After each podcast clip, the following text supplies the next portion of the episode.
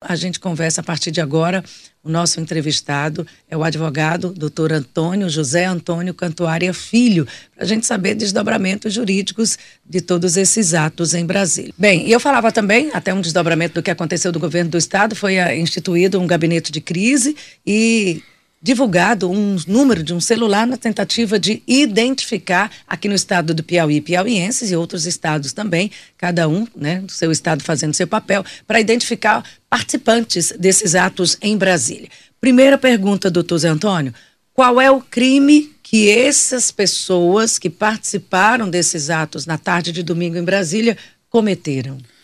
Nós tivemos diversos crimes, né? O único crime que eu posso lhe dizer categoricamente que não existiu foi terrorismo.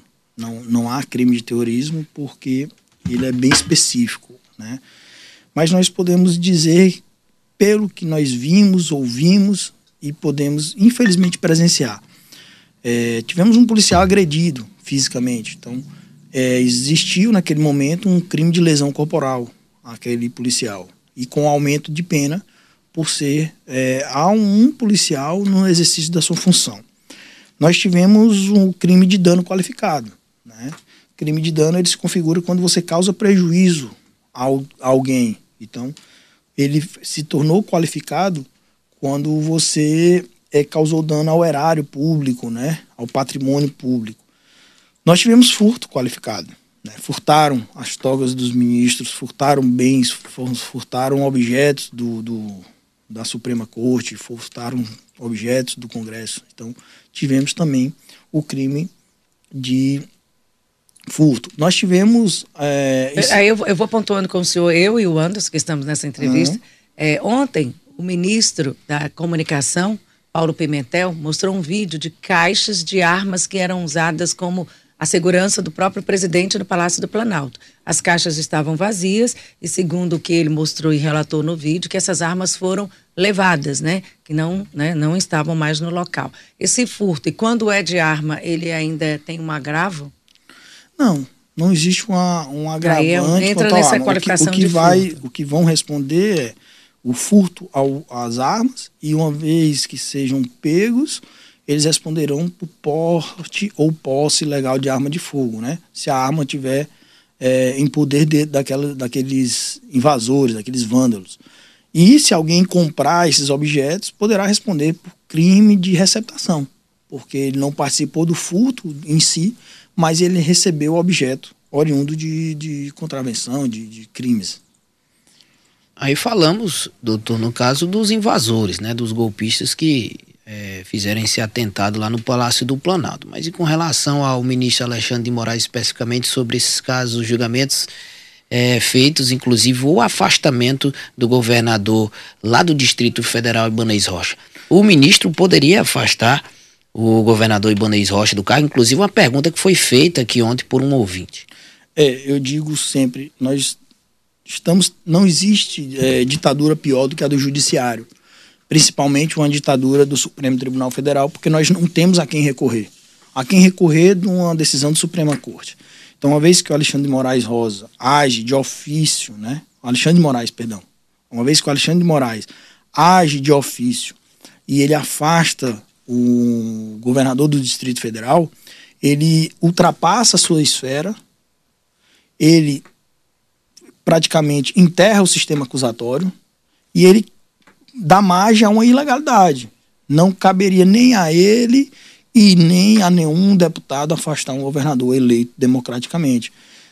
Não se tem uma investigação até que ponto o, o governador participou diretamente ou indiretamente. Ainda que você conjecture que o governo do Distrito Federal deixou acontecer, ainda que você conjecture que o secretário do, de segurança estava em Orlando, você precisa saber se realmente ele estava com o ex-presidente da República, se ele combinou com o ex-presidente da República. O fato de ele estar em Orlando, na Flórida, né? O fato de ele estar com Bolsonaro não quer dizer que ele conjecturou e que ele participou ativamente. Eles não, não, não vai impedir que eles sejam amigos ou colegas. Agora, uma vez que tenha-se uma investigação, uma vez que se configure a participação, aí caberia o afastamento. E diga-se, o próprio governador do Distrito Federal, um dia antes de ser afastado, ele exonerou o secretário de Segurança, ou seja, ele agiu. Então, é, eu acho prematuro. Nós tivemos isso lá atrás, na Operação Lava Jato, em que o juiz agiu de ofício e, e anos depois a Lava Jato foi toda anulada. Então, nós temos um precedente muito grande para que todos os atos do atual ministro da Suprema Corte sejam anulados. Eu entendo que não há possibilidade jurídica de fazer de forma legal. Ilegalidade cabe. Há possibilidade de ser ilegal. Mas de forma legal, eu creio que ele não teria condições Mas de todos tomar. estão coniventes com essa ilegalidade que o senhor coloca? É, o- nós temos que observar que é uma decisão monocrática de um, de um ministro da Suprema Corte.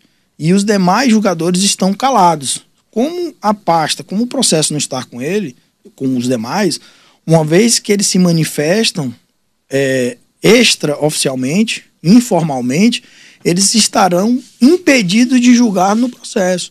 Então, acredito que o silêncio dos demais ministros da Suprema Corte é exatamente uma forma de se preservar e se manifestarem no momento oportuno. Eles não estão legitimando porque não se manifestaram. A não ser uma participação do, do ministro Marco Aurélio, que ele, ele condenou o afastamento de ofício, dizendo que não era a, a medida cabível. Fora essa manifestação pontual, mas ele não adentrou ao mérito, ele só disse que não era o, o- a medida cabível o afastamento de ofício do governador do Distrito Federal. Agora vamos, né, já que a gente está falando de crime, e esse é o foco da nossa entrevista, vamos para as culpabilidades. No caso aí, é o posicionamento da própria segurança do Distrito Federal. O que é que pode caber, o que é que, à luz da lei, o que é que pode acontecer dentro desses atos para cada um dos personagens desse papel? É, é muito complexo nós falarmos de forma individualizada em crime de multidão. Porque quando se fala em crime de multidão, nós podemos, inclusive, dentro do Código de Processo Penal, tratar de atenuantes. Ou seja, quando você não consegue individualizar a conduta, é muito complexo você colocar todos os 1.500 como é, invasores. É, dentro do processo penal, nós temos que individualizar a conduta de cada um. Aquele manifestante que, só, que foi para lá, aquele manifestante que não quebrou nada. Então, nós não podemos colocar todos aqueles envolvidos no mesma, numa mesma baila comum. É, temos relatos de pessoas que apenas tinham acabado de chegar em Brasília, desceram do táxi em frente ao quartel e foram conduzidos. Temos relatos de pessoas que estavam no quartel não foram para o Congresso, foram conduzidas. E a, a manifestação democrática, a manifestação passiva, ela é constitucional. Entendemos que a permissão dessa manifestação, né, discutindo o período eleitoral, ela na verdade ela gerou um embrionário, ela fomentou e aqueceu ainda mais esse movimento, né, é, de protesto. Doutor Antônio, a gente não tem muito tempo, eu quero ser bem objetivo. Aquelas pessoas que foram presas, alguém quebrou, alguém invadiu. Sim, o senhor acha que é difícil Não. é, essa, essa penalidade? Não. Quem foi identificado, quem nas suas redes sociais filmou seus atos, é, as fotos, né? Tem, tem um. É um- é- essa é uma prova e um a demonstrativo própria da Globo, participação? né? No, no G1, no G1 tem lá foto de várias pessoas. Essas pessoas já estão identificadas. Com certeza serão quebrados o sigilo de todos os envolvidos. Se a- você financiou, pessoas que mandaram Pix para aqueles movimentos e, e financiou São provas que atestam uma culpabilidade. financiou aquele movimento, pode responder por organização criminosa, sim. Né? O próprio ex-presidente da República, se comprovado que realmente ele agiu por omissão, ou seja, foi omisso ou não, ele pode vir a responder. Nós não podemos, nesse momento, dizer que todos responderão. No direito penal, nós temos que provar a conduta que cada um fez e realizou. Se houver dúvida, deverão ser absolvidos. Dificilmente os 1.500 serão condenados. Dificilmente os 1.500, ora identificados, presos em flagrante, responderão por todos os crimes ali cometidos. Nada impede que, que eles respondam o processo. Né? Os crimes, o senhor falou esse aí, de. Principalmente é, com relação ao patrimônio público. Nós que eu temos acho que é o que diversos ficou mais. crimes. Não, não vou nem entrar. No, né, eu acho que o, o crime que ficou mais, digamos, nítido é a destruição do patrimônio público. Eu acho que esse é o mais. É, a, é o mais a- contundente a abolição pelas violenta, imagens. quando você faz a questão da instigação, a organização criminosa, né? Mais quatro membros ou mais, onde eles se articulam, mas dentro de uma organização criminosa nós teríamos que ter um organograma, quem é o mentor, quem é o líder, qual a participação de cada um, a individualização. E as penas, caso vamos, aí agora a gente trabalha com hipótese porque a gente não tem, por exemplo, aquela pessoa que foi lá e quebrou e destruiu, porque essa é a parte em que eu me apego, porque é o que você visivelmente consegue constatar. Agora quem articulou, quem chamou, quem pagou, aí já é uma questão mais da polícia, de inteligência, mas aquele que você viu, né? E você, as imagens mostram as pessoas quebrando, depredando. Qual é a pena para esse tipo de crime, doutor Antônio? As penas, as penas são brandas, não são penas elevadas, né? Quando você trata do crime de dano, crime de dano é uma pena de um a seis meses, né? Dentro do caput, dentro do artigo Mas ela é vista apenas como uma pena de quem passa aqui e destrói uma... Aí tem um contexto que pode agravar? Pena de dano de um a seis meses. Aí quando você trata de uma qualificadora, por qualificar um patrimônio público, né? Aí você, você qualifica ao ter um aumento de pena.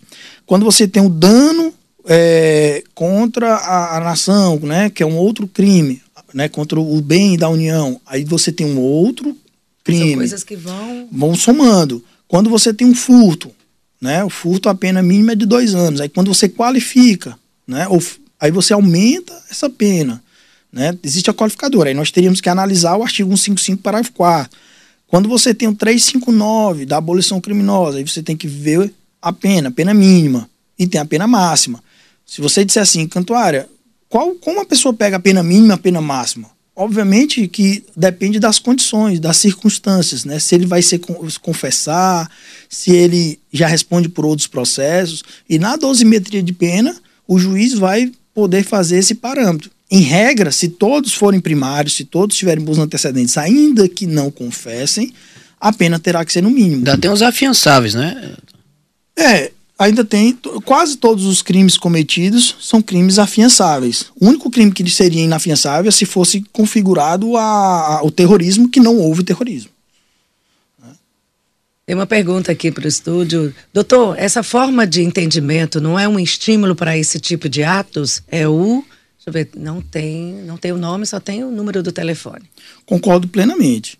É, uma das bandeiras dos manifestantes sempre foi o ativismo judiciário, sempre foram essas condutas isoladas do, do, do ministro da Suprema Corte.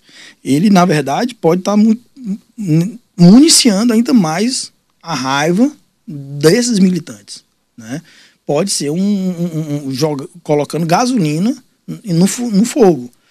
Mas pode ser, como também pode ser uma forma de diminuir esse fogo. Porque entende-se entende que aquelas então, pessoas. Isso é um estímulo do próprio. Veja. As ações, o, o, o, as últimas a, ações seriam um estímulo. Uma das pautas deles, do, do movimento bolsonarista que se chama Patriota, é exatamente o ativismo do Supremo. Eles questionam as ações do Supremo. Eles entendem que o Supremo, pela primeira vez na história, agiu diretamente nas eleições presidenciais. Então, no momento em que eles questionam as ações do Supremo Tribunal Federal, invadem o Supremo Tribunal Federal e agora novamente o Supremo Tribunal, né, na pessoa, na figura de Alexandre de Moraes, age monocraticamente, afastando o governador eleito do, do Distrito Federal, age né, na produção do, na abertura de um inquérito policial, na produção de provas, ele está alimentando ainda mais é, o ego e a pauta do, do, movimento patriota.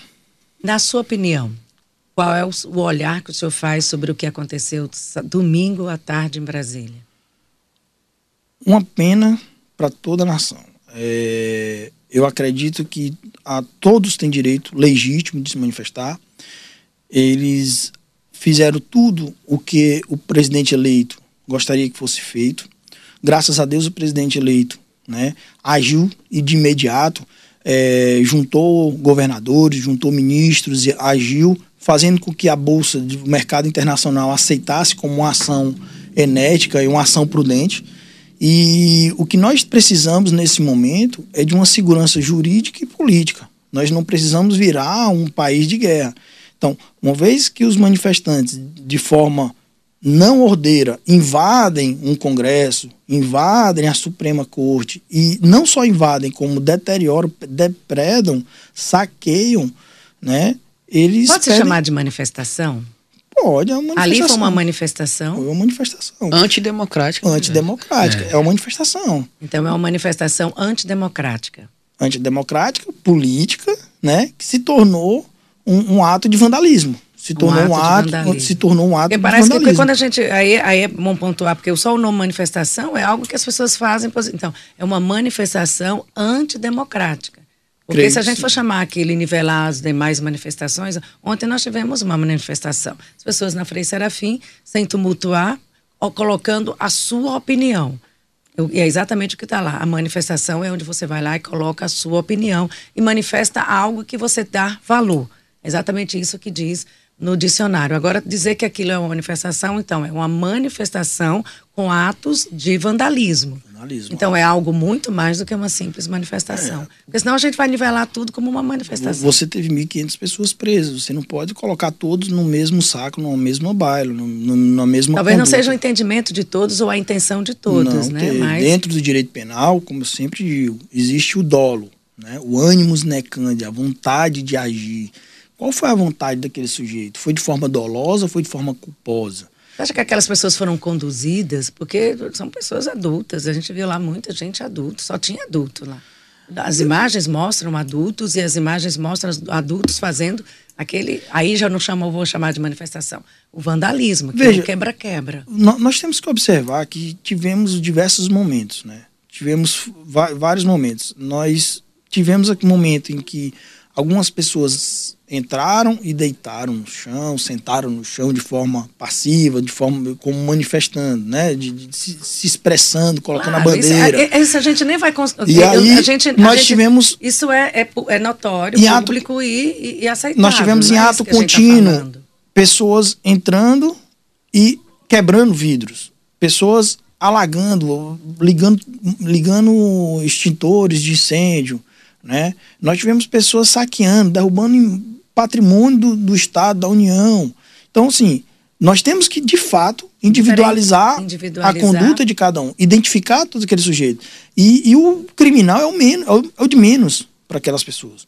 Porque eu acredito que boa parte dos que ali estavam são servidores públicos. E provavelmente eles responderão um processo administrativo. É uma outra punição? E provavelmente poderão ser exonerados. Os aposentados podem perder suas aposentadorias, os concursados que estavam de férias ou estavam é, de licença poderão perder seus cargos públicos. Então, nós temos várias punições, tanto na esfera penal como na esfera administrativa. Vamos nessa daí, que eu acho que foi a parte assim que mais toca as pessoas, que é prisão de uma a seis meses.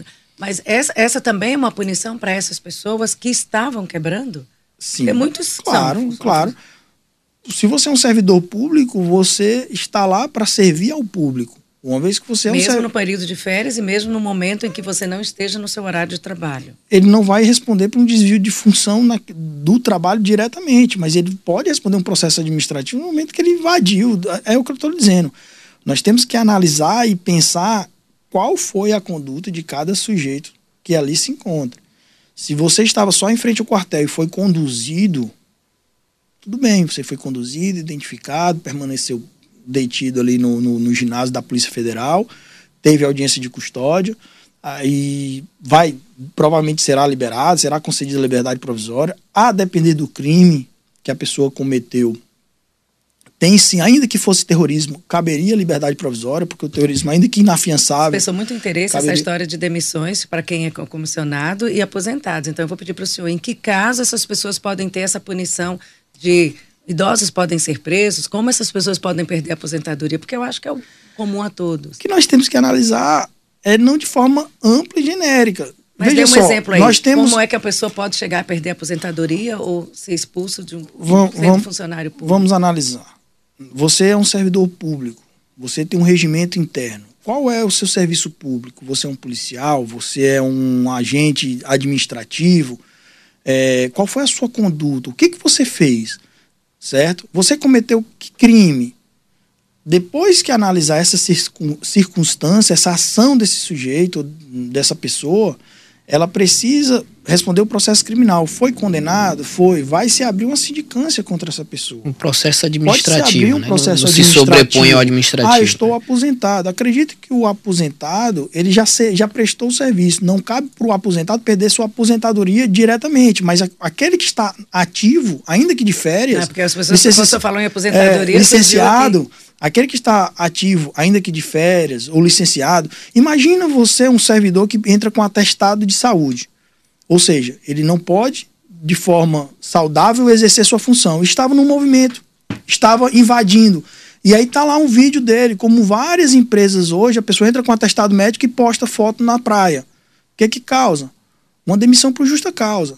Então, se essas pessoas estiverem lá por, por afastamento de saúde e for configurado que ele estava em Brasília, em movimento, invadindo bens da União, pode se abrir, pode ser aberto sim câncer contra eles. Pode-se. Se gira, se gera uma, uma expectativa uma, e outra, respeitando a ampla defesa do contraditório, respeitando todo um aparato, ele tem que ser notificado, ele tem que se, se defender, tem que ser respeitado o período, né, o, todos os trâmites para que não haja nenhuma ilegalidade. Então, perguntas aqui dos nossos ouvintes. Esse, bom dia, Armando Seixas aqui da cidade de Mão. Essas pessoas mais idosas aí, eles também vão ser presos? Agora é uma opinião minha. Eu, eu poderia sim colocar eles nos presídios das, dos seus estados, né? Porque aí tem muita gente de outros estados, né? E tem que ser feito isso, para moralizar o país, acabar com essa situação. Bom dia, muito obrigado. Bom dia, Simone. Bom dia, Luciano. Eu sou o Gregório.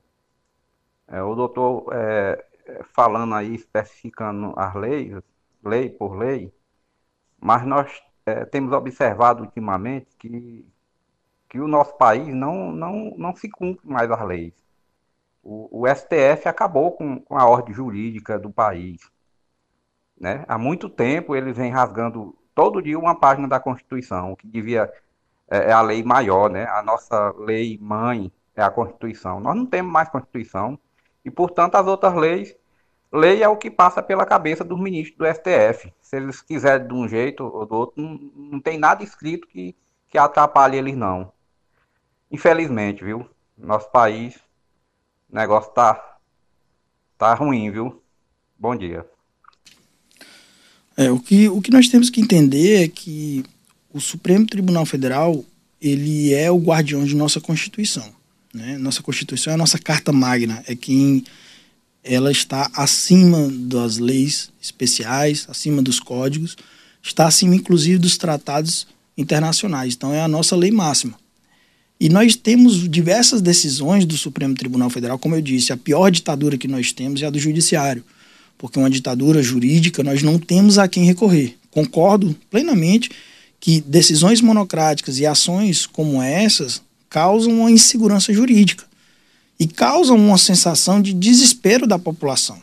Porque quando se perde o direito, seja dos manifestantes, seja de um criminoso quanto mais, você perde o direito também do cidadão.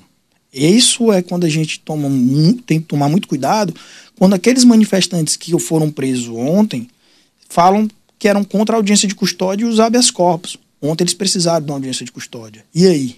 A audiência de custódia tem que ser tomada dos vagabundos, dos criminosos, ou eles se acham que estão acima de todos, de, de qualquer pessoa. Então, a lei ela é para todos, seja o lado bom, o lado ruim, culpados, criminosos ou inocentes. A lei é para todos. Então, nós temos, temos que tomar muito cuidado com isso. Quando, ah, quando a gente fala dos presos, quando a gente fala yeah. dos presos, a pessoa que vai presa, a pessoa que, que vai conduzida, ela tem que ficar no local em que ela cometeu o crime. Até porque imagina uma pessoa do Piauí responde o processo em Brasília. Será se ele vai lá em Brasília, por sua livre vontade, é, responder ao processo? Então você dificulta uma instrução processual. E isso é um dos requisitos, né? A garantia da instrução processual é um dos requisitos de prisão preventiva, né? É, garantia da instrução processual. Então, até que se tenha uma sentença, aquelas pessoas deveriam estar próximas do local do fato do crime.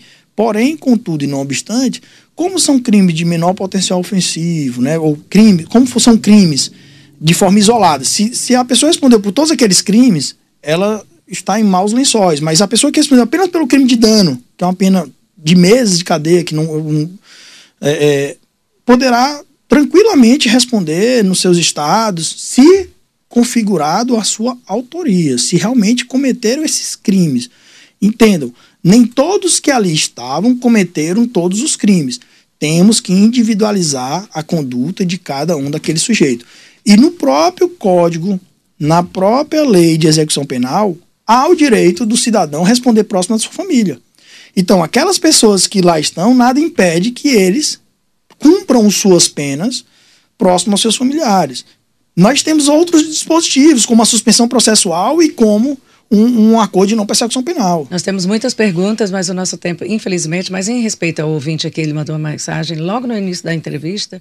Vamos aqui só mais uma pergunta, eu só vou dar mais um minutinho para o senhor responder, tá? Tranquilo. tá? E ainda mais, Simone, é, se, houver, se houve a participação que parece que já está caracterizada, já está comprovada, parece, a participação de funcionários públicos, esses, mais grave ainda, tem que ser demitidos sabendo do serviço público e responder tanto na área civil como criminal.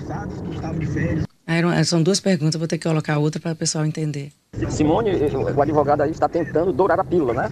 Que é isso, rapaz? Por favor, ele ficou caracterizado um crime sim, um crime nojento, abjeto, entendeu? Contra o patrimônio público, não só contra o patrimônio físico, contra instituições centenariamente constituídas, entendeu? E que garantem né, o pleno Estado Democrático de Direito, entendeu? Não adianta tentar o advogado é, é, é, usar palavras para amenizar o que ocorreu, entendeu? Ato criminoso, inclusive pior do que os Estados Unidos, que lá eles invadiram e depredaram só o legislativo do Capitólio, né? Aqui não, aqui eles atentaram contra os três poderes da República. Crime inafiançável, entendeu? Inafiançável. Quem participou, quem estava lá, quem invadiu, quem depredou, quem financiou, quem mandou dinheiro para esses criminosos, esses terroristas, entendeu?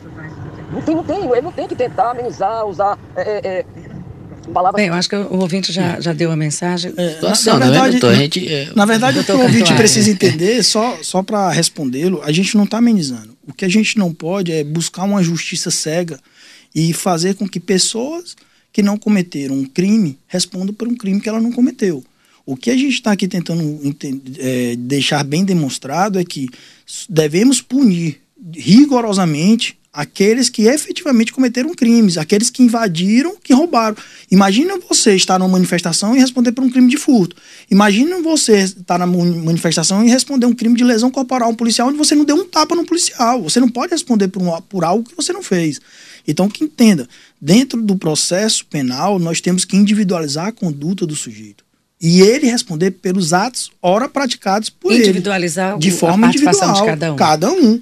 Nós temos diversos crimes e que eles respondam pelo crime cometido. Pode responder por todos, pode responder Isso por é um, justo. Isso pode é responder justo. por dois, ou pode responder por nenhum.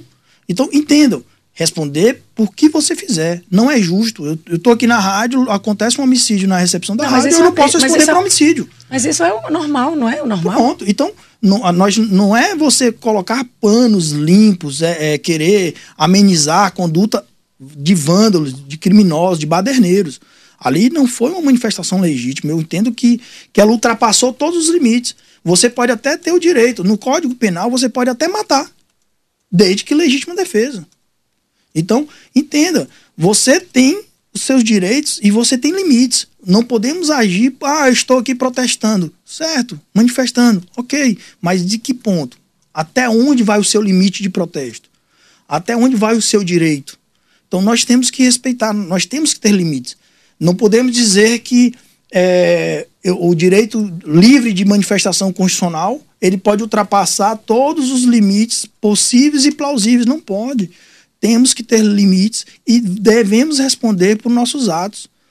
Todos os atos ora praticados devem ser punidos, desde que sejam apurados, desde que seja respeitado o devido processo legal. Conversamos aqui com o doutor José Antônio Cantuária Filho, advogado. Muito obrigada, doutor José, pela participação. Nós estouramos até o nosso tempo aqui, mas obrigada, viu? Bom dia para o senhor.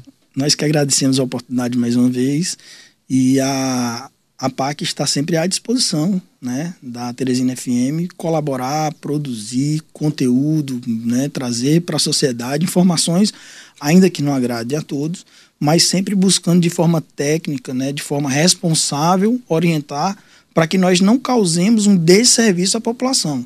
A imprensa muitas vezes errou no, no, noticiando atos terroristas, ou seja, ela causou uma desinformações para toda a população. Mas são invasores, é um termo correto. Pode ser feito invasores, criminosos, baderneiros, vândalos, mas não terroristas. Não houve crime de terrorismo. E essa desinformação causa muitas vezes é, um sentimento e, e, e um, uma propagação de algo que de fato não ocorreu.